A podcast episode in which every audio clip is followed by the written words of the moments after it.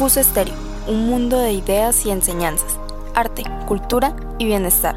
Escucha aquí la mejor información, contenido variado y exclusivo para ti. Realizado y dirigido por jóvenes con propuestas innovadoras. Escucha emisora Cus Estéreo, ya que cualquier cosa que te ayude a abrir tu mente a la prosperidad vale la pena. No te pierdas nuestras emisiones diarias, todo aquí en Cus Estéreo, tu emisora favorita. Bienvenidos al programa Teledeportes del Colegio Universitario, en el cual hablaremos sobre los últimos acontecimientos deportivos más importantes de nuestro colegio. Ven, conéctate y disfruta de la pasión por los deportes. Te esperamos a través del canal de Anchor y del canal Teledeportes del Colegio Universitario. No te lo pierdas. Sean bienvenidos a su programa Teledeportes. Hoy daremos inicio al partido de ida entre la Equidad y el Atlético Nacional de los cuartos de final de la Liga Betty. A continuación se les dará a conocer los datos más importantes de este hermoso encuentro deportivo.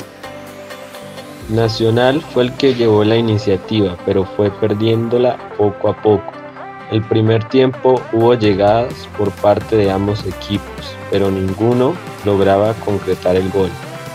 Ya en la etapa complementaria en el minuto 56, la equidad se fue al frente del marcador por intermedio de Hansel Zapata, quien aprovechó una incursión de Daniel Mantilla por el sector izquierdo tras un saque de banda, desbordó y tiró un centro al corazón del área para que el exmillonarios definiera para los aseguradores.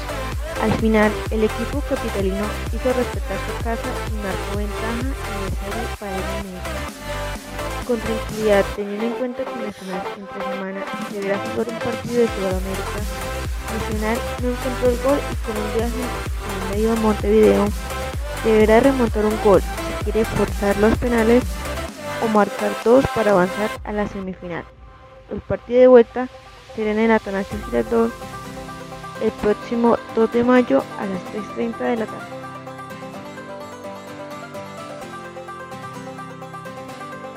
El Colegio Universitario del Socorro piensa en el bienestar de su familia. Por lo tanto, entre los días 17 y 18 de este mes, entre las 6 y media y la 1 de la tarde, el PAE será entregado en la sede principal que es enviada por la Secretaría de Educación. Te esperamos.